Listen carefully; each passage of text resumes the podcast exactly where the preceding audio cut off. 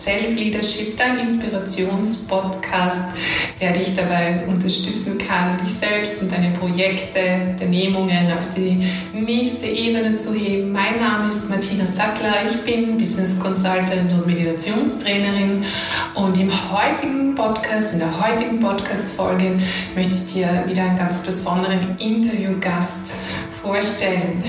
Ähm, es ist Peter Winkler. Peter Winkler ist in der Versicherungsbranche ein sehr bekannter Name. Äh, Peter hat gemeinsam mit seiner Frau Andrea 2005 das Unternehmen Faircheck gegründet, ein Schadendienstleistungsunternehmen mit Sitz in Graz. Und ähm, Faircheck kümmert sich also darum, dass beim Versicherungs Nehmer ähm, der Schaden begutachtet wird und das Gutachten dann an den Versicherer direkt erstellt wird. Das heißt, wenn du zu Hause einen Leitungswasserschaden hast, dann ähm, meldest du das bei deiner Versicherung und die Versicherung beauftragt ein Dienstleistungsunternehmen wie Faircheck oder einen Sachverständigen ähm, an sich per se und ähm, dieses Dienstleistungsunternehmen Faircheck äh, entsendet dann den Schadenexperten, Schadenregulierer und dieser kommt vor Ort, um sich den Schaden anzuschauen und am Ende steht dann das Gutachten und ähm, das geht an die Versicherung. Das ist das, was Faircheck macht. Es war ähm, 2005 in der Art und Weise, wie es Peter Winkler mit seiner Frau ähm, aufbereitet hat, noch ein völlig ähm, so nicht bekanntes Geschäftsmodell, weil es ähm, sich stark von einer reinen Sachverständigen-Tätigkeit unterschieden hat, sind die Prozesse komplett standardisiert, viele Innovationen sind eingeflossen. Äh, Videobegutachtung, digitaler Schadenprozess, alles das ging bei Faircheck ähm, so hinaus und kam beim Versicherer auch ähm, an. und ähm, 2021 wurde das Unternehmen verkauft und wir reden im Podcast darüber, was es dazu braucht, um ein Unternehmen auch erfolgreich aufzubauen, welches Mindset ein, ein vielleicht auch Start-up-Unternehmer benötigt, welches Rüstzeug er mitnehmen sollte, wie man seine Visionen umsetzt, wie man die richtigen Entscheidungen trifft. Wir reden aber auch darüber, was ähm, am Ende des Tages, wenn es dann darum geht, auch diesen dieses, hm, diesen Exit vorzubereiten oder sagen wir so, diesen Verkauf dann durchzuführen, ähm, wie, wie man da herangeht und, äh, und es sind sehr, sehr viele interessante Inputs in diesem Gespräch. Wir haben einander, also Peter und ich haben einander 2015 kennengelernt. Ich habe mich eben damals für den Bereich Marketing und PR bei Faircheck beworben und war dann auch ähm, am Anfang noch im Angestelltenverhältnis für Faircheck tätig, bevor ich mich selbstständig gemacht habe. Und ähm, Peter und Andrea und die Tätigkeit dort ähm, mit dem Kundenmagazin Vermedia, das wir als Konzept dann erarbeitet haben, das waren eigentlich auch diese Grundsteine oder diese Grundpfeiler, die mich inspiriert haben, den Podcast Self-Leadership zu machen. Und deswegen ist dieser Podcast oder diese Podcast-Folge für mich auch heute eine ganz besondere. Ähm, ich bin sehr dankbar, dass ich sie dir präsentieren darf und ich hoffe, du kannst dir viele wichtige Inputs mitnehmen. Es ist einfach äh, etwas Besonderes, wenn man so von diesem äh, Leben erfährt, wenn wirklich das Unternehmen komplett aufgebaut worden ist, wie, wie man daran herangehen kann und wie man es auch gemeinsam schafft. Und ähm, ich bin schon total gespannt, wie dir die Folge gefallen wird und ich freue mich natürlich über Kommentare. Du kannst es auch auf Instagram posten oder auf LinkedIn oder kontaktiere mich gerne auch per Mail, wenn du auch weitere Fragen und Anregungen hast. dann würde ich sagen, wir starten dann auch schon los in die heutige Folge. Ähm, weißt vielleicht, dass du die Folge auch immer auf YouTube findest. Das möchte ich vielleicht jetzt kurz vorher noch anmerken am YouTube-Kanal von martinasattler.com. Und hier habe ich auch außerdem immer wieder so kleine ähm, Videos, die ich dir auch mitgeben möchte, wo vielleicht dann die eine oder andere interessante Sache für dich dabei sein kann. Also vielleicht schau auch mal gerne am YouTube-Kanal von Bettina Sattler und komm vorbei. Meditationen etc. findest du immer auch am YouTube-Kanal von Yoga Me. Also schau gerne mal vorbei, lass ein Abo da, wenn es dir gefällt, würde mich total freuen. Und jetzt starten wir tatsächlich los und ich wünsche dir ganz viel Freude mit der heutigen Podcast-Folge.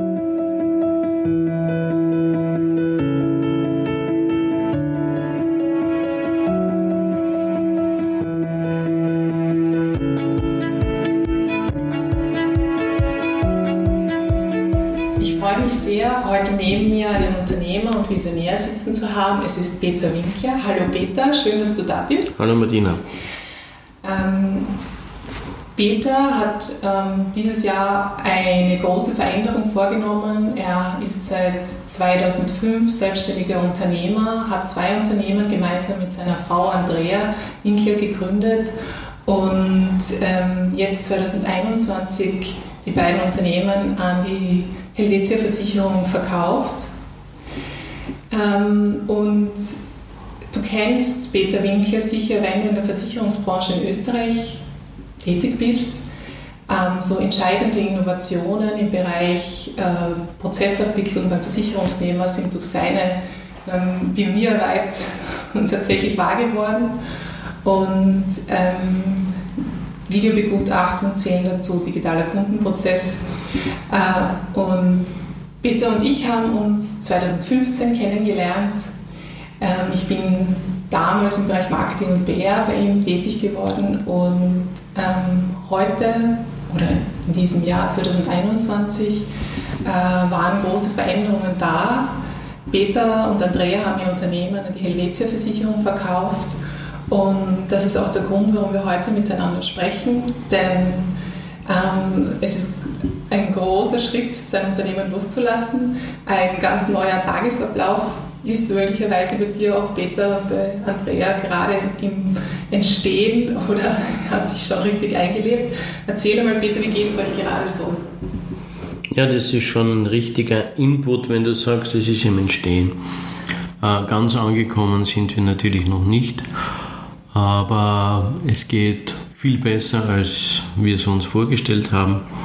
Ich kann zumindest einmal für mich sprechen. Ich genieße den Morgen ohne Gedanken in Richtung, äh, was ist heute alles zu tun. Wer wird mir heute wieder ein Mail schreiben, das mich ein bisschen aufregt?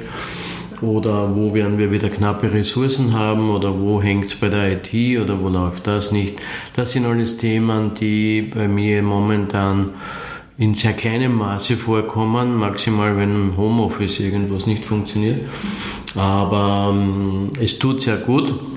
Angekommen sind wir noch nicht, wie ich schon gesagt habe.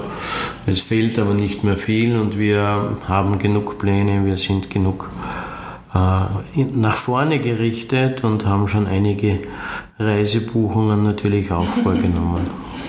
Ja, ich glaube, das ist so auch der große Traum jedes ähm, Start-up-Unternehmers, vielleicht auch irgendwann an den Punkt anzukommen, wo dann letztendlich so diese Unabhängigkeit und Freiheit möglicherweise da ist. Ähm, aber dorthin ist es ja auch eine Reise. Ne? Das ist nicht einfach was, was so passiert, ähm, sondern da, da, braucht es schon einiges dazu.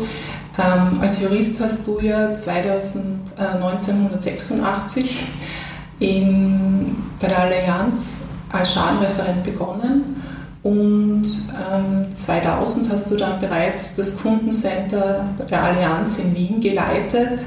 Also doch ein, eine recht schöne Reise. Vielleicht kannst du uns da ein bisschen mitnehmen, so wie sich das in deinem Leben auch entwickelt hat, dass plötzlich auch diese Vision gekommen ist, ja, ich möchte da ein, einen Unterschied machen, ein eigenes Unternehmen gründen und was so auch vielleicht entscheidende Meilensteine waren auf deinem Weg dorthin?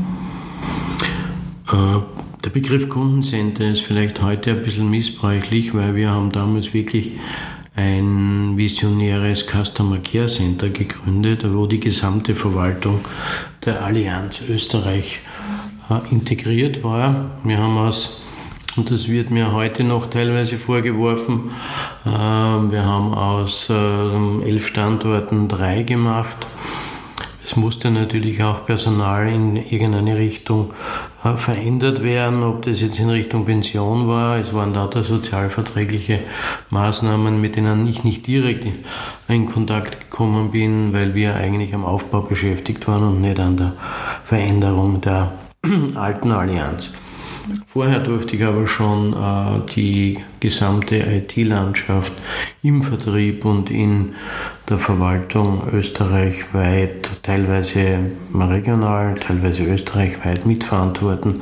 Und das war eine spannende Geschichte. Also äh, auf die Frage, wie kommt es dazu, dass man dann selbstständig wird, ich habe in meinem Berufsleben wenig geplant im Sinne von, das muss jetzt unbedingt werden. Mein Horizont war relativ gering oder tief fliegend, sagen wir es mal so. Aber ähm, es hat sich dann immer weiterentwickelt und ich hatte einfach die Gelegenheit, und das habe ich auch letzte Woche mit meinem Ex-Geschäftsführerkollegen bei der Allianz besprochen, wie er gemeint hat, äh, wir hatten schon eine spannende Zeit, so ist es jetzt momentan gar nicht möglich. Ja, also es war wirklich eine tolle Umbruchzeit, äh, es war eine spannende Implementierungszeit. Wir sind oft genug mit dem Rücken an, die, an der Wand gestanden. Das ist vielleicht auch ein Punkt, wo man sagt, okay, wenn ich sowas schon mache, wenn ich bis eins, halb zwei in der Firma bin, in der Früh natürlich, äh, dann muss ich, möchte das lieber für mich selbst auch haben und das Ganze dann selbst entscheiden. Und bei mir kam noch eines dazu, ich bin kein Wien-Liebhaber. Äh, mein Standort wäre dann oder ist fix Wien gewesen, wäre, sich, wäre sicher äh, notwendig gewesen, gesamt zu übersiedeln. Das war nicht in meiner Lebensplanung, das war eine eindeutige Lebensplanung, nicht nach Wien zu gehen. Und von dem her war das dann auch die Entscheidung, eine Firma in, zu gründen, die in der Nähe meines Wohnortes, sprich meines Hauses ist. Das hast du sehr erfolgreich, oder das habt ihr beide dann sehr erfolgreich umgesetzt, weil ich glaube, es ist gar nicht ähm, dann einfach so selbstverständlich zu sagen, man hat eine gewisse Expertise zwar aufgebaut, aber man bringt das jetzt auch wirklich in, eine, in ein eigenes Unternehmen ein. Und du bist ja auch, wenn man so sagen darf, eine Koryphäe in der Branche, also so ist es ja nicht. Du hast schon ähm, sehr viel Spirit und Innovationskraft da hineingelegt und ich glaube, dass das dass du dir ja auch einen, einen Namen gemacht hast über die Jahre. Ähm, wie, wie hast du dann dieses ähm, Know-how äh, tatsächlich so umgelegt, dass du dein eigenes Unternehmen gegründet hast, weil es ist ja nochmal ein Unterschied, ob ich jetzt eine sehr herausfordernde Arbeit habe, wo ich eine IT-Landschaft in einer sehr konservativen Branche umkremple, wo ich ähm, dort schon vielleicht immer wieder auch intern und dass man das bei allen Anspruchsgruppen verständlich umsetzt, äh, verständlich kommuniziert, immer wieder als Spinner oder was auch immer deklariert wird, wo kein Budget reingehen soll und nicht zu viel Budget reingehen soll. Du hast ja da auch 500 Mitarbeiter 500, mehr als 500 Mitarbeiter geleitet, äh, gehabt. Und wie äh, hast du jetzt dieses ganze Know-how in ein eigenes Unternehmen auch gepackt? Das ist ja so, Faircheck hat es ja vorher so in der Form, dieses Geschäftsmodell hat es ja vorher nicht gegeben. Du hast dir da ja schon äh, einiges überlegt, sage ich mal so. Wie, hast, wie bist du das angegangen? Ja, das Einzige, was, was ein Unternehmer unbedingt braucht, ist Neugierde, äh, Neues zu machen oder überhaupt äh, Neugierde an diversen Themen. Und ähm, wir haben noch nach der Allianzzeit ein Unternehmen aufgebaut, das in ähnlicher Form für die verschiedenen Versicherer Kfz-Begutachtungen macht. Und ich habe dann gesagt, äh, irgendwie ist das nicht so schlecht, das Konzept. Wir werden das jetzt einfach so umlegen für uns im Sachbereich und haben dann im Sachschadenbereich mit einem äh, Kollegen, der uns bei der Allianz schon beraten hat, einem deutschen Kollegen, äh, diese Faircheck Schadenservice GmbH gegründet Natürlich am ersten Tag saßen wir vor den Telefonen oder vor dem Mailpostfach und haben gewartet, ob irgendjemand einen Auftrag hergibt. Es ist relativ schnell gegangen. Aber das sind die Momente, wo man als Unternehmer dann zittert und sagt, man setzt sein gesamtes Privatvermögen ein, man, riskiert sein Haus äh, für das, dass man dann letztendlich äh, nicht genau weiß, ob man Erfolg hat. Aber genau das macht auch Spaß, wenn dann daraus was wird. Mhm. Ähm, ich habe einleitend schon kurz erzählt, was Wertcheck dann eigentlich macht oder was das Besondere ist. Ähm, aber du bist ja noch dann einen Schritt weiter gegangen, also du hast es in den Sachbereich umgesetzt und du hast aber auch immer wieder Innovationen hervorgebracht. Es war so, dass du die Videobegutachtung ähm, 2014, 12 so in der Richtung in, den, in die ganze Versicherungslandschaft auch eingebracht hast, vorgestellt hast. Es war dann so, dass das die Möglichkeit war, dass wirklich der Versicherungsnehmer ähm, zu Hause mit seinem Smartphone dem Schaden reguliere, dem Sachverständigen das Problem zeigt, natürlich angeleitet. Und da gibt es noch viele weitere ähm, Beispiele. Aber was ist so auch diese, dieser Punkt oder wie geht man in diese Vision hinein und sagt, ja, das setze ich jetzt auch um, weil ich habe dich auch kennengelernt als so visionären Menschen, der einfach dann weiß oder das Gespür hat mit einem unglaublichen Weitblick und es dann wirklich auf den Markt bringt. Und das ist jetzt nicht einfach so selbstverständlich. Das ist schon richtig, nur so visionär bin ich gar nicht. Ich bin relativ gestandener Handwerker, was die Ablaufprozesse betrifft. Und äh, bin vielleicht nicht der typische Jurist, der das Ganze so mit Paragraphen und äh, Artikeln umsetzen möchte, aber ich bin schon einer, der versucht, Dinge aufzunehmen, die ich irgendwo lese, höre, sehe, egal ob das bei den Versicherungsforen Leipzig ist, egal ob das bei einem Freund ist, der mir mit dieser Idee der Videobegutachtung im Kfz-Bereich schon ein kleines Vorbild war. Ich habe halt einfach die Dinge, die für mich sinnvoll und umsetzbar sind, versucht in ein einen Prozess zu bringen und den auch verfolgt. Das Schlimmste, was man machen kann, ist, dass man 100 Ideen hat und von diesen 100 Ideen 98 verfolgen möchte. Das geht nicht gut. Man muss versuchen, die, den Fokus wirklich auf die Idee zu legen und sie auch um, umzusetzen. Äh, da ist sicher einiges auf der Strecke geblieben, was wir besser machen hätten können. Aber ich glaube, der wichtige Punkt ist, dass man wirklich versucht, äh, Fokus auf ein Thema zu legen und dann durchzuziehen und nicht, wenn es nicht gleich funktioniert, gleich das nächste wieder zu machen. Okay, also das heißt wirklich auch durchhalten einmal ähm, mhm. und zu sagen, okay, das ist jetzt eine Idee von den vielen, die ich habe, aber ich setze auf diese eine Idee und da bleibe ich dran. So würde ich es auch sehen und ich glaube, meine Schubladen sind heute noch immer mit Ideen voll ähm, die einfach nicht umgesetzt wurden oder die wir nicht weiter verfolgt haben. Mir gefällt es beim Zotter so gut, der einen Friedhof für seine nicht erfolgreichen Ideen oder, oder Schokoladen hat.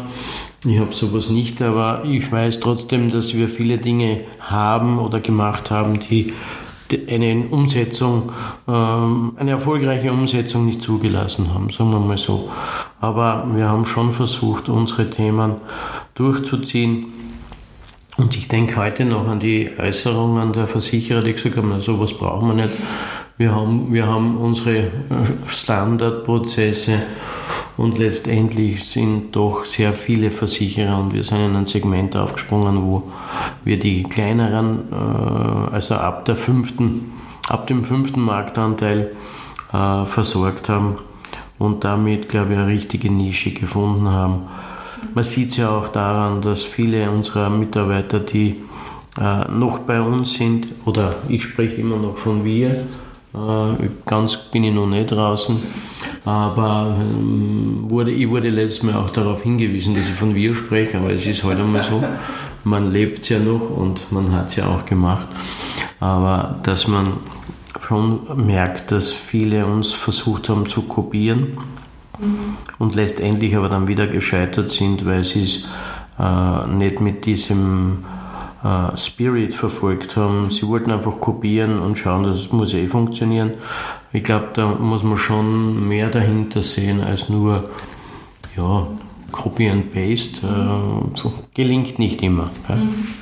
Okay, das sind, glaube ich, ein paar ganz wichtige Punkte für alle, die jetzt auch zuhören und ihre Visionen vielleicht gerne mal äh, noch konkreter umsetzen wollen oder auch ganz viel in der Schublade haben. Also zuerst einmal wirklich sich auf eine Idee zu konzentrieren, auf der anderen Seite dann auch dann dran zu bleiben und wirklich auch einen Spirit zu entwickeln und äh, nicht nur Copy and Paste, also das funktioniert nicht, aber sich durchaus was abzuschauen, was es gibt und das geschickt in der eigenen Art und Weise miteinander zu kombinieren, könnte man das so als Rezept sagen, dass das einen erfolgreichen Unternehmer unter anderem ausmachen kann? Ja, eines, also ja, grundsätzlich richtig. Das zweite ist sicher das Thema, dass man immer offen sein muss für Ideen, für Dinge, die gerade passieren. Und äh, ich bin vielleicht ein bisschen technikaffin und mache mich gern mit technischen Dingen äh, schlau oder bei technischen Dingen schlau. Äh, es hilft aber natürlich auch, wenn man nicht alles erzählt bekommen kann, was irgendwer weiß und sich selbst äh, dann nicht auskennt dabei. Ja? Also ich glaube, man muss die Prozesse auch in einer konservativen Gesellschaft wie der Versicherungslandschaft auch mit modernen Themen umsetzen. Äh, momentan wird viel versucht mit Startups im, im, im, im Portalbereich, die allerdings ein Riesenmanko haben. Sie wollen alle Geld verdienen, weil sie müssen Geld verdienen aber sie wollen einfach eine Provision für die Verträge, die sie verwalten und akquirieren und nicht für die kundenorientierte Seite. Und das ist auch das, auf das bin ich vorher vielleicht noch gar nicht eingegangen. Ich habe es nie verstanden, warum man nicht kundenorientiert äh, arbeitet, warum man nicht versucht, aus Sicht des Kunden die Versicherungsprozesse zu leben. Ja? Und für mich war 2000 glaube ich, war es ungefähr, wo mein Mentor, mhm. unter Anführungszeichen, also mein damaliger Chef, war nicht meiner, einer meiner ersten Mentoren, aber der Dr. Christoph Marschall, äh, der dann äh, nach München gegangen ist, zur Allianz SE, der äh, wirklich Dinge äh, gemacht hat, die man sich damals in der Landschaft nicht vorstellen konnte, aber der sie auch durchgezogen hat. Mhm. Und einer der Themen waren, um das Thema Kunde zu fokussieren, der gesagt hat, egal wie uns der Kunde erreichen möchte, per Fax, und das hat es damals wirklich noch gegeben, per E-Mail, per Telefon oder persönlich, er kann zu uns kommen. Und das war eine Innovation in dem Zeitpunkt. Äh, ich glaube, es wäre auch heute noch immer eine Innovation, wenn man sich gewisse Prozesse in mhm. Versicherungs-, aber auch in Telekom-Organisationen anschaut. Und ich habe gestern ein Telefonat mit einem Autobahnbetreiber gehabt, wo ich mir gedacht habe, die haben irgendwie nicht verstanden, dass es einen Kunden gibt, der eine Maut zahlt und damit dann auch serviciert werden muss. Ja? Also es gibt in vielen Bereichen noch unheimlichen Aufholbedarf und den muss man halt auch kommunizieren und das Thema Mitarbeiter ist da ein wesentlicher Faktor. Wenn das schwächste Glied der Mit Mitarbeiterschaft eine Visitkarte abgibt, die nicht besonders gut ist, dann wird man die gesamte Firma schwierig steuern können. Mhm. Ja? Mhm. Und nur mit Kundenzufriedenheitsabfragen, wie waren Sie zufrieden von 1 bis 5? ist zwar nett, aber es muss dann auch was passieren. Mhm. Wenn ich dreimal keine Antwort kriege auf eine negative Kritik oder auf eine generelle Anmerkung, dann mache ich es nicht mehr. Und das Schlimmste ist, wenn der Kunde keine Reaktion mehr zeigt und wenn der Kunde nie mehr kommt. Ja. Mhm. Das heißt, dass für alle, die ja auch äh, jetzt gerade auch vielleicht unbedingt ein Startup aufbauen wollen oder noch äh, intensiver das Startup äh, weiterentwickeln wollen oder generell ihr Unternehmen weiterentwickeln wollen, kann man grundsätzlich schon auch sagen, dass diese diese, diese Kundenorientierung oder dieser Fokus auf den Kunden dann schon noch so dieses Eizahl sein kann, was das Unternehmen noch erfolgreicher machen kann. Die haben natürlich alle einen Druck, diese Startups, weil sie gehen in Runden, in Finanzierungsrunden und müssen eine Performance liefern, die sie versprochen haben. Wie liefert man Performance, indem man einfach äh, auch entsprechende Incomes hat?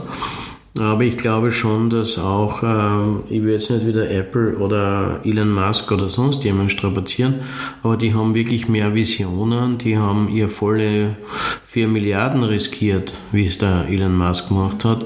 Und der war dann pleite und hat bei Freunden geschlafen. Das heißt, man muss gewisse Dinge knallhart umsetzen und äh, voll riskieren. Äh, erst dann wird es erfolgreich. Und eines habe ich in meinem Unternehmertum sicher auch gemacht, dass ich nicht immer auf den Fokus geschaut habe, was ist jetzt letztendlich auf der, äh, auf der Bank liegend oder was haben wir an Umsatz gemacht, sondern das ist natürlich ein wesentlicher Faktor, um eine Firma steuern zu können. Aber nicht, ich habe es nicht deswegen gemacht, damit wir das haben, sondern es war ein Faktor, 2, 3, ja, aber der Faktor 1 heißt, es muss erst einen Spaß machen und ich muss meine Prozesse so designen, dass der Kundennutzen da ist, sonst mhm. macht es keinen Sinn. Ja. Ja, ich glaube, das ist in der heutigen Startup-Kultur ein ganz wichtiger Punkt, dass man wirklich auf diesen, ja, ich sage jetzt Spaßfaktor oder wie auch immer, den eigenen Spirit da vertraut und ähm, dort auch hineingeht. Äh, und der Druck, den du angesprochen hast, das glaube ich schon, dass der sehr enorm ist und auch durch die entsprechende Kultur, die da gefördert wird, durch äh, Mainstream-Serien wie 2 Minuten, 2 Millionen und Höhle des Löwen, wird es natürlich noch ein bisschen vielleicht verschärft möglicherweise. Ähm, gibt es da vielleicht auch von dir jetzt als Visionär heute nichts aus dem Thema Versicherungs, äh, Versicherungsbranche als Ausblick, sondern vielleicht aus dem Thema Start-up-Kultur zum Ausblick. Gibt es dafür von deiner Seite oder von deiner Sichtweise so ähm, eine Idee, wie sich das in Zukunft entwickeln muss oder entwickeln wird? Oder siehst du da, wie diese Start-up-Kultur ähm, sich verändern muss, soll, wird? Besser gesagt?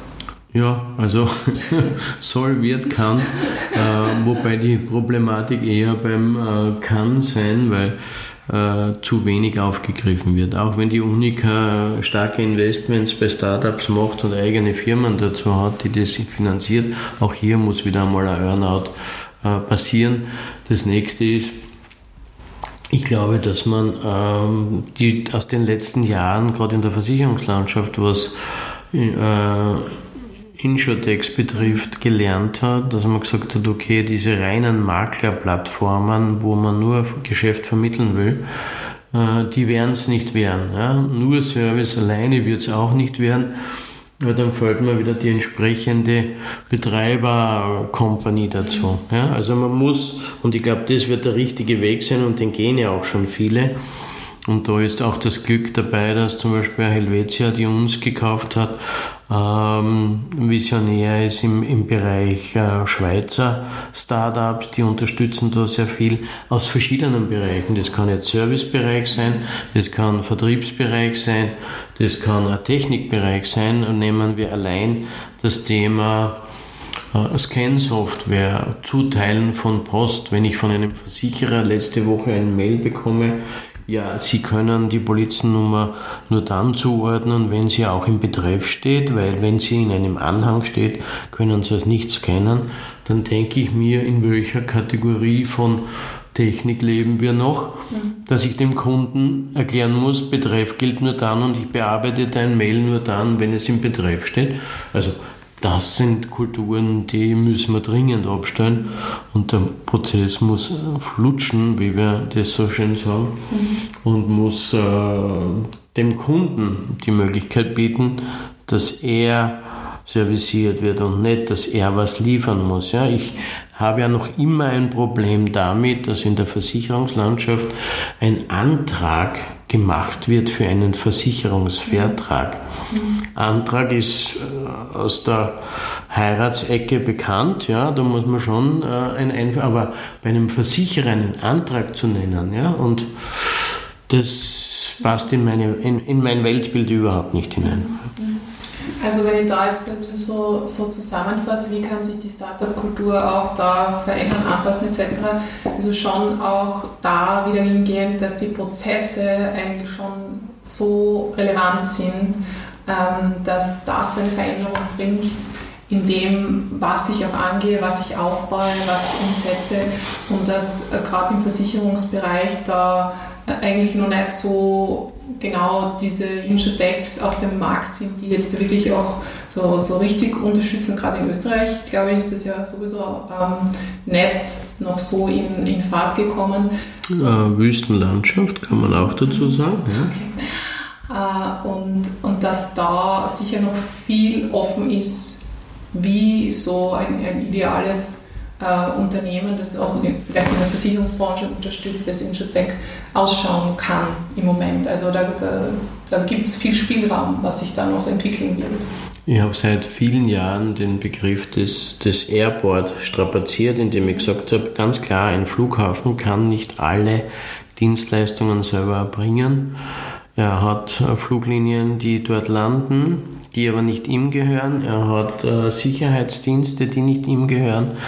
Er hat ähm, Serviceleistungen am Flughafen, egal ob das jetzt ein Duty-Free-Shop oder sonst was ist, der von anderen betrieben wird. Das heißt, er bringt nur etwas zusammen. Und dieser Vergleich, wenn ich jetzt ein Flughafen bin, dann kann ich das mit einer Versicherung vergleichen, die versucht, aus mehreren Dienstleistungen, aus mehreren IT, aber auch persönlichen Dienstleistungen ein gutes Konvolut äh, zu schnitzen, das wie ein Flughafen funktioniert, nämlich äh, durchlaufend und äh, mit sauberen Prozessen, ohne dass man merkt, ob man jetzt für ein Sicherheitsunternehmen oder ob man für einen Duty-Free-Shop oder ob man für einen äh, Parkbetreiber, Parkhausbetreiber irgendwas zahlen muss oder wie auch immer. Mhm. Ja? Mhm. Mhm. Und daran sollten sich die Versicherer orientieren, hier ein äh, ein Netz an Andockstationen zu generieren. Und wenn ich heute noch im Ohr habe, dass wir zumindest im Vorjahr noch die Diskussion hatten, ähm, wie kriege ich eine Schnittstelle zusammen? Ja, das Thema Schnittstellen habe ich vor zehn Jahren akzeptiert. Heute würde ich es nicht mehr akzeptieren, weil Schnittstelle ist kein Thema mehr. Mhm.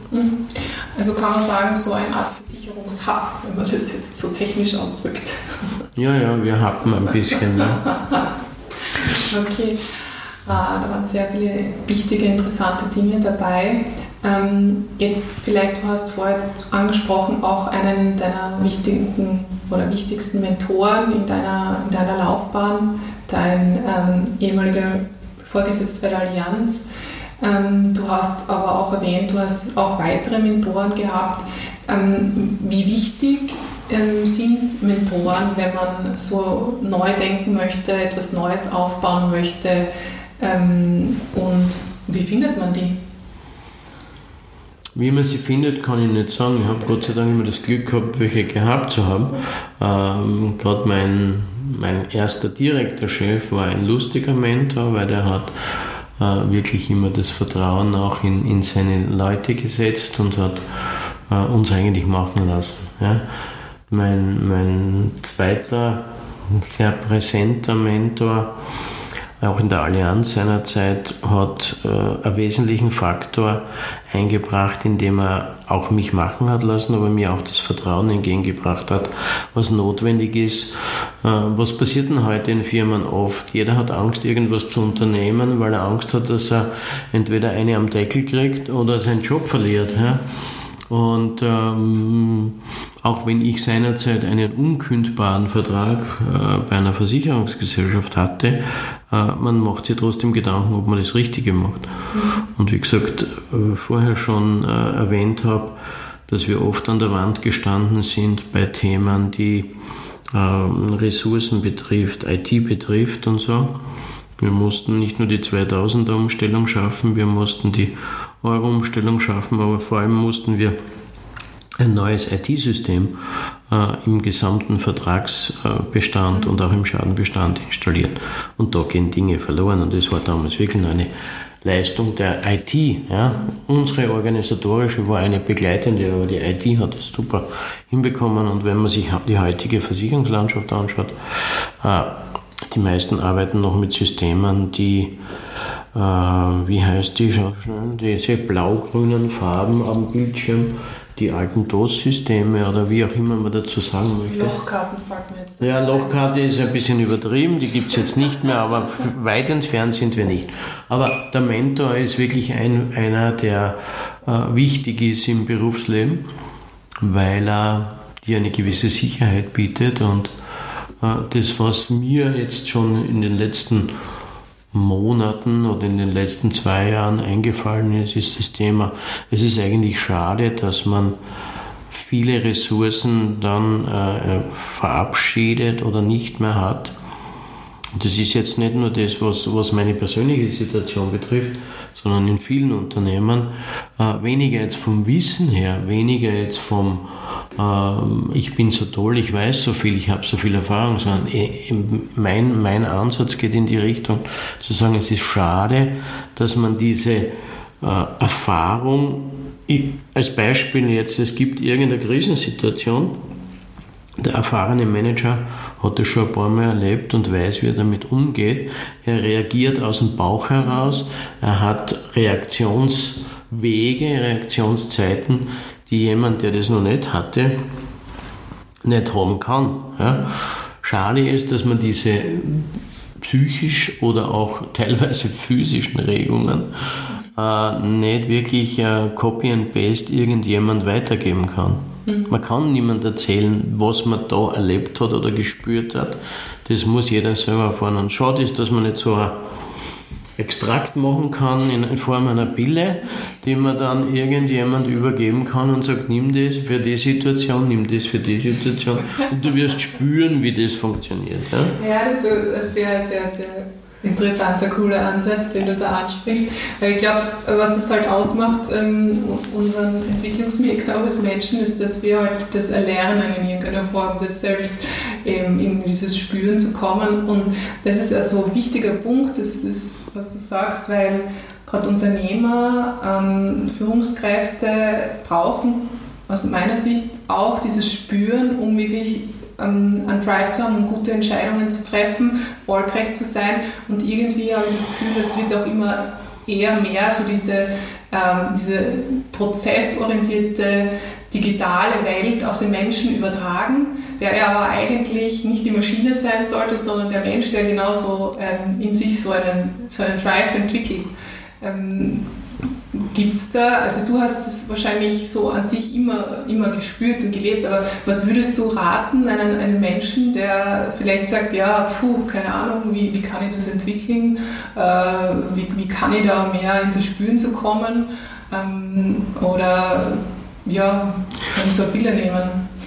Ja, die Pille wird es noch länger nicht geben. Aber was wie immer wichtig ist, auch als Unternehmer, aber auch als Mitarbeiter, ist, dieses Gefühl, da ist irgendwas nicht ganz in Ordnung. Äh, irgendwas rennt nicht rund, wie wir so schön sagen. Und aus dem heraus dann ähm, Aktionen zu setzen, zu sagen, ich schaue mir mal das genauer an oder ich schaue mir mal das genauer an, warum da was nicht funktioniert. Und ich glaube, ein Thema ist schon, äh, dass man äh, das Bauchgefühl Egal, ob das bei der Personalakquise, bei der Personalaufnahme ist oder ob das auch bei gewissen Projekten, Prozessen ist, dass man das Bauchgefühl nimmt und äh, nicht nur, weil man jetzt eine ganz leichte Magenverstimmung hat, sofort ein Projekt fallen lässt. Mhm. Ja? Weil da geht ja viel Geld rein, da geht viel menschliche Ressource hinein. Aber dass man schon einmal das Gefühl hat, so, ich habe ein gutes Gefühl dabei, ich habe ein schlechtes Gefühl dabei, wie, wie gehe ich jetzt weiter? Ja, gehe ich den Weg, mache ich es heuer, mache ich es nächstes Jahr? Äh, das sind so Dinge, wo nicht immer nur an Zahlen. Ja. Controller sind wichtig, aber sie sind jetzt nicht die Manager. Ja. Und äh, ein Unternehmen, das nur von Zahlen geführt wird, ist schön, dem fällt aber irgendwas. Ja fehlt vielleicht das ist gewisse etwas, wo, wo man am Markt dann wirklich diesen Unterschied machen kann, möglicherweise. Ähm, äh, ich glaube, da kann man sehr, sehr viel auch nochmal mitnehmen. Und ähm, jetzt vielleicht noch eine wichtige Frage dazu zu dem Ganzen, weil du hast ja schon vorher gesagt, es ist dann nicht so einfach, dass man vielleicht auch gewisse Entscheidungen umsetzt und durchzieht und man steht auch hier und da mal mit dem Rücken an der Wand. Ähm, und natürlich ist es dann auch so, vielleicht, dass einmal das eine oder andere nicht so hinhaut. Ähm, wie gehst du mit oder wie bist du mit Rückschlägen umgegangen? Wie gehst du mit Rückschlägen um? Gibt es da auch irgendwie so etwas, was du äh, mitgeben kannst?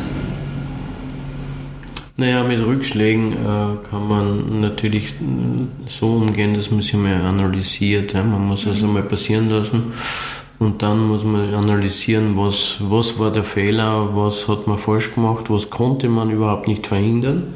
Mhm. äh, und dann versuchen, das Beste äh, in anderer Form daraus zu machen. Mhm. Äh, was mir immer wieder geholfen hat, dass ich, auch das einer meiner Mentoren, der mir gesagt hat, wir schauen jetzt nicht zurück, wir schauen nur nach vor. Und die Beinpinkler, die lassen wir einfach hinten liegen. Ja?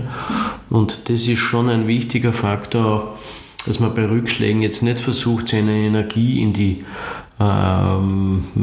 Wettbewerber, will ich gar nicht sagen, aber in die Besserwisser oder in die Reichsbedenkenträger äh, trägt, sondern dass man die Energie in die, die, die Zukunft reinsteckt. Mhm. Das war für mich immer ein Faktor. Schau nach vorne, mach's trotzdem weiter oder mach's anders, aber kümmere dich nicht um das, was da hinten an mhm. Beschimpfungen, äh, keine Ahnung, was man noch dazu sagen möchte passiert ist. Ja. Das ist ein wichtiger Tipp, also zu sagen, ich analysiere das, was ist nicht gut gelaufen, aber ich richte meine Energie nach vorne in die Zukunft oder in das, was ich jetzt voranbringen möchte und nicht mehr sich da hadern und hin und her ne, überlegen, sondern wirklich. Ja, man hat nur 100% Energie und die muss man in die Richtung stecken und nicht in die Bekämpfung von, äh, wir brauchen nur die heutige Politik anschauen. Das sind Reaktionen, die nicht in einen konstruktiven Weg gehen, sondern die einfach nur schauen, dass man den anderen möglichst schnell wieder irgendeine ans Bein pinkeln kann. Und das ist kein Erfolgsweg. Also ich glaube, ja, die Politik kann sicher sehr viel von einem Unternehmen, das, das so wie äh, bei dir in deinen Fällen aufgebaut worden ist, mitnehmen. Da könnte sie sehr viel profitieren, um, wirklich Veränderungen umzusetzen. Aber das ist eine andere Sache. Sie hat aber andere Aufgaben, das ist schon klar. Ja? Die Politik muss wirklich auch ausgleichend sein, aber konstruktiv ähm, wäre besser als destruktiv. Ja. Ähm, ein wichtiger Punkt, weil wir da noch im Bereich Mindset auch ein bisschen drin waren und Rüstzeug, ist das Thema Netzwerk. Und ähm, ich glaube, du hast ein sehr großes auch Netzwerk in der Branche. Ähm, viele, glaube ich, ähm, übersehen, wie wichtig auch das, das Netzwerk ist, um hier und da auch etwas umzusetzen und erfolgreich zu sein. Äh, welchen Stellenwert äh, gibst du einem Netzwerk, beziehungsweise äh, Gibt es da einen, einen, Tipp, den du mitgibst, um, um ein Netzwerk aufzubauen? Äh, was kannst du da sagen? Ja, Netzwerk ist immer so ein äh, dehnbarer Begriff. Ich habe unter Netzwerk immer das verstanden, dass ich zwar viele Leute kenne, aber nicht ausnutze. Ja? Und auch dieses Thema Freundelwirtschaft passt für mich in ein Netzwerk nicht hinein. Ja? Es passiert sehr viel die eine Hand wäscht die andere oder solche Dinge, die jetzt durch die ganzen Compliance-Vorschriften natürlich ein bisschen schwieriger geworden sind, aber womit wir als Selbstständige bei der Firmengründung sehr zu kämpfen hatten, war diese Freundelwirtschaft zwischen Versicherer und Sachverständigen.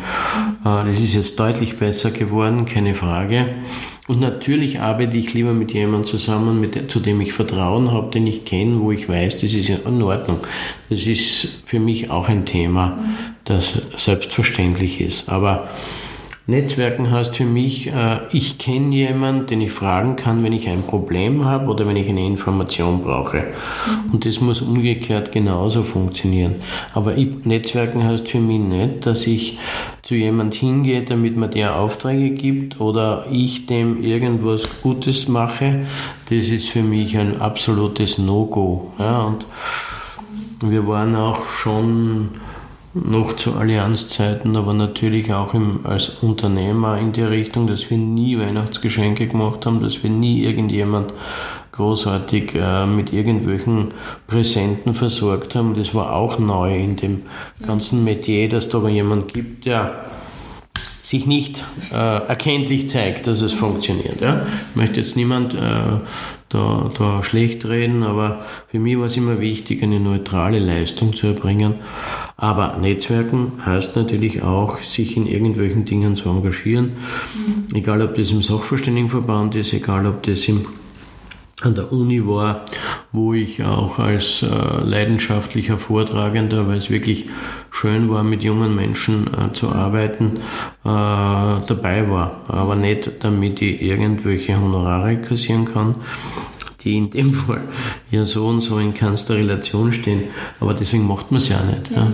Das ist für mich Netzwerken. Ja, das ist ein guter Input, weil du ja sagst, dass man sich einbringt und dann was verändert in einem bestehenden vielleicht Netzwerk oder ein neues auch aufbaut, um zu unterstützen. Das ist ein ganz anderer Zugang. Ich glaube, da gibt es auch vielleicht kulturell ein bisschen Unterschiede, dass das in, möglicherweise in Österreich auch anders gelebt wird als in anderen Ländern. Aber das erkennen wir ja am Korruptionsindex. Ja?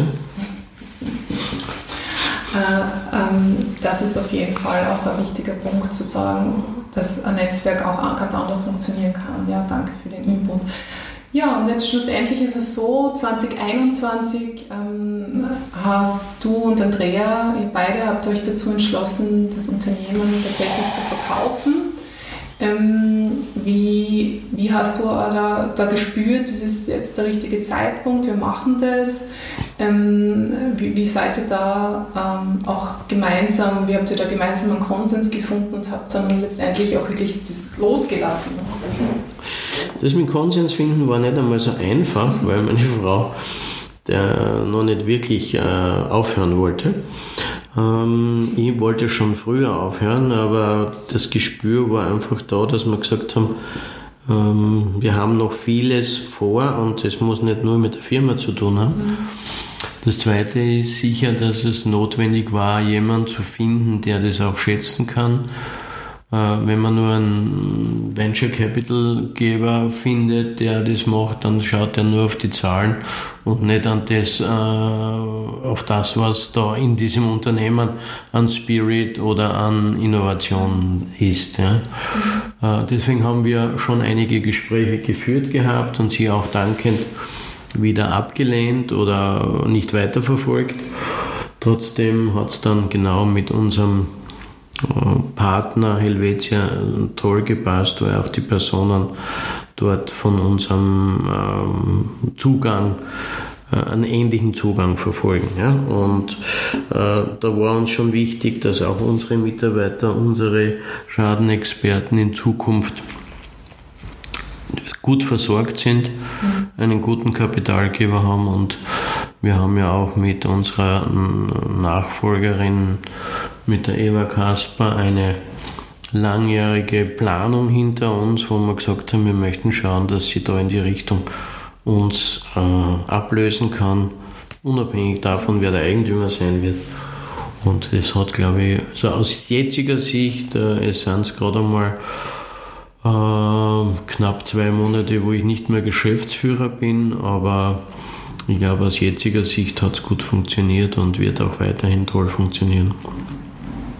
Ja, also der, der Loslassprozess, ähm, ähm, da, da waren wir jetzt noch nicht so direkt drinnen. Ist, ist es so, also du, ihr habt dich ja als, als Menschen auch kennengelernt, der macht eine Entscheidung, geht durch und es ist dann gegessen. Und ihr seid ja dann natürlich beide im Unternehmen.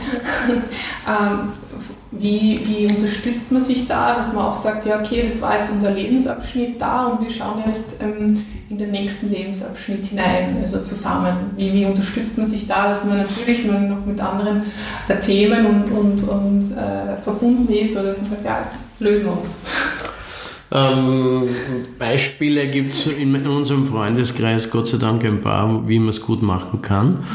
Ähm, gegenseitig unterstützen. Also meine Frau hat immer zu mir gesagt, du wirst nicht loslassen können, du wirst bald was Neues machen. Nein, ich kann loslassen, ich werde sicher was Neues machen, aber nicht beruflich. Und äh, von dem her ist es sehr schwer, auch äh, dem anderen das Gefühl so zu vermitteln, wenn der, wenn der das nicht hat. Wir sind doch ein bisschen unterschiedlich, auch was die Persönlichkeit betrifft. Aber ich kann nur ganz offen und ehrlich sagen, es gibt nichts Schöneres, als zu wissen, dass die Firma in guten Händen ist, man einen guten Ausstieg geschafft hat und sich selbst den Themen widmen kann, die man in Zukunft gerne machen möchte. Ich habe ich freue mich, meinen Fotoapparat ständig zu zücken. Ich freue mich, hoffentlich bald wieder mal mein Saxophon auszupacken und es endlich einmal zu lernen. Und lauter so Dinge, also da wird es mir nicht fad und ich habe auch beschlossen, maximal 10% meiner Zeit in Kellerräumen zu investieren. Äh, der Rest wird sich finden. Das heißt, das eigene Wellness-Tempel eher nur 10% der Zeit besuchen. Der Wellness-Tempel, der ist ja vorhanden. Ja. Aber nicht so viel Zeit dort zu verbringen, sondern auch viele andere Aktivitäten werden mhm. am Plan stehen. Und ähm, da, dazu noch ein ganz, ganz wichtiger Punkt, den ich da eigentlich noch ähm, fragen wollte, und zwar zum Thema, wie, wie fühlst du dich da jetzt? Fühlst du dich da frei? Ist das jetzt auch Freiheit für dich? Ähm, beziehungsweise, weil wir jetzt so beim Podcast ein bisschen dieses Thema Freiheit haben. Mhm. Was ist Freiheit für dich? Also Freiheit ist, ist, ist vieles, ja? aber eines, was man vielleicht in meiner jetzigen aktuellen Situation als Freiheit bezeichnet, ist, ich kann mir in der Früh eigentlich überlegen, was ich tagsüber machen werde. Ja? Ich muss es nicht und unser Tagesablauf hat sich jetzt gar nicht so sehr verändert, dass ich sage, puh, nur mehr dort und da. Wir waren früher viel unterwegs, wir sind jetzt wieder unterwegs, das ist kein Thema. Mhm. Aber Freiheit heißt, dass man auch nicht äh, permanent darüber nachdenken muss, ob man jetzt dieses Teil noch äh, leisten kann oder ob die Stromrechnung bezahlt werden kann. In der äh, Situation befinden wir uns Gott sei Dank nicht. Mhm. Heißt aber nicht, dass man nicht umgekehrt auch über andere Menschen nachdenkt, die das Problem haben. Mhm. Ähm, Freiheit heißt für mich aber auch zu sagen, wenn ich generell, weil ich da gerade auf der Wand die New York-Statue sehe, ähm, ich kann mir überlegen, ob ich morgen nach New York fliege reizt mich zwar nicht, aber ich kann mir überlegen, oh, wie ich das mache. Ich könnte auch mit Schiff fahren, weil es vielleicht ökologischer ist. Mhm. Ähm, wir haben auch schon umgedacht, in Richtung Freiheit zu sagen, schauen wir mal, wie wir demnächst nach Hamburg fahren, weil es gibt einen Nachzug. Also auch die ökologische. Und da kommt zum Thema Freiheit noch was dazu. Das Thema Blackout in aller Munde. Ich bin gerade am Nachdenken, wie ich meine Unabhängigkeit von Stromversorgern so garantieren kann, damit ich zumindest eine Zeit lang, äh, ich habe Gott sei Dank noch einen Brunnen zu Hause, mhm. aber ich bin noch nicht äh, elektrisch autark. Ja, und da, da gibt es eben Projekte, die man noch mhm. planen und äh, genau überdenken muss. Ja, das ist ein wichtiger Punkt. Zählt im Moment auch so zur Freiheit, dass man so unabhängig wird vom Energieversorger und sich da wirklich autark macht. Also ein ganz wichtiger Punkt, denke ich mir. Wäre das dann auch so ein ähm, Lifehack, den du mitgeben kannst? Ja, schau, dass du versuchst, deine Energieversorgung Nein, ich bin, zu machen. ich, will, ich will weder der Energie Graz noch, der, noch, dem, noch dem E-Werk Gösting irgendwo Schlechtes. Das sind so unsere Nahversorger. Aber man muss sich schon auch mit diesen Themen beschäftigen, weil irgendwann erwischt es uns, äh, ohne jetzt da äh, Tragik zu malen. Ja? Aber wenn man gar nichts dafür tut, dann wird es dann irgendwann wirklich erwischen. Aber wir haben mit der Pandemie zu kämpfen. Wir haben das Thema Corona halt noch gar nicht verwendet. Das ist sehr erfreulich. Aber äh, es gibt einfach Dinge, die ich als Mensch gar nicht beeinflussen kann. Das heißt, meine Freiheit automatisch vom Umfeld geprägt wird. Und damit muss ich halt schauen, dass ich in meinem Umfeld äh, möglichst viel Freiheit generieren kann, die mir Spaß macht. Ja. Mhm. Das heißt, sich selbst einfach in dem möglichen Rahmen die Freiheiten erschaffen, so wie man letztendlich leben möchte. Ja, vor allem diesen Tellerrand, äh, der ist beruflich wichtig, aber der ist auch privat wichtig. Mhm. Wenn ich jeden Tag dasselbe mache und äh, komme ich gar nicht drauf, dass vielleicht woanders noch viel schöner wäre. Oder äh, wenn ich jeden Tag am Schöckel gehe, müsste ich mal überlegen, ob es nicht vielleicht einmal am äh, auf der Taublitz äh, genauso schön ist oder noch schöner ist. Ja? Das, das sind so die Punkte. Wenn ich jeden Tag Schnitzel isst, weiß ich nicht, wie ein Thunfisch schmeckt. Ja? Also das ist der Punkt da, wo man sagt, man muss sich immer wieder zu anderen Dingen aufreißen, motivieren. Mhm. Was Neues ausprobieren. Muss Neues ausprobieren, ohne dass es jetzt das Alte äh, schlecht oder zu vergessen ist. Mhm. Mhm. Aber auch mal das Unbekannte erleben und erfahren und integrieren. Wenn ich nicht das weiß, was es alles gibt, kann ich nicht sagen. Nicht? Wie hat so schön geheißen früher, was der Bauer nicht kennt, frisst er nicht. Und genauso ist es ja im Leben auch. Ja. Mhm. Mhm. Absolut, absolut. Ja, jetzt sind wir schon zeitlich auch weit wieder mal fortgeschritten. Ähm, ich würde dich bitten, Peter, vielleicht magst du noch ergänzen, was ich dir vielleicht jetzt auch an Fragen nicht gestellt habe, aber was dir vielleicht auch noch wichtig ist, was du unbedingt auch, auch mitgeben möchtest, weil einfach das, was du zu sagen hast, einfach auch so, so viel Wert hat für viele Menschen, die gerade im unternehmerischen Umfeld jetzt tätig sind, weil jetzt sind die Zeiten natürlich auch herausfordernd und ähm, du hast aber einiges auch an Erfahrung bei dir, die du da möglicherweise teilen möchtest. Äh, wichtig ist, das kann man vielleicht nicht lernen, aber man kann es versuchen, sich positiv durch den Tag zu bewegen und nicht immer nur das Schlechte zu suchen oder wie der Österreicher heute halt manchmal ist, dass er gern grantelt oder alles für schlecht darstellt. Äh, es ist ganz wichtig, sich bewusst zu sein, in welcher tollen Umgebung wir leben. Und jedes Mal, wenn ich mit meinen Freunden biken gehe, bleiben wir irgendwo stehen und sagen, schaut mal, wie schön es da ist. Ja, das, das Thema bewusst machen, wie, wie gut wir leben, wie sicher wir leben, in welcher Qualität wir leben können. Und ähm, sich damit auch ein bisschen zu motivieren, zu sagen, dankbar zu sein, was man alles hat und nicht unzufrieden zu sein mit dem Thema. Das ist mir so ein, wichtiges Anliegen. Ich weiß es wirklich zu schätzen ich gehe jetzt nicht her und bin esoterisch dankbar für irgendwas, aber mhm. dass man wirklich dankbar ist auch für das, was man erleben darf.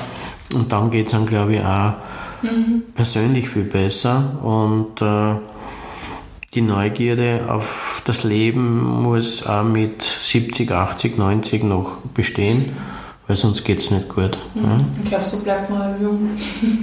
Davon gehe ich aus.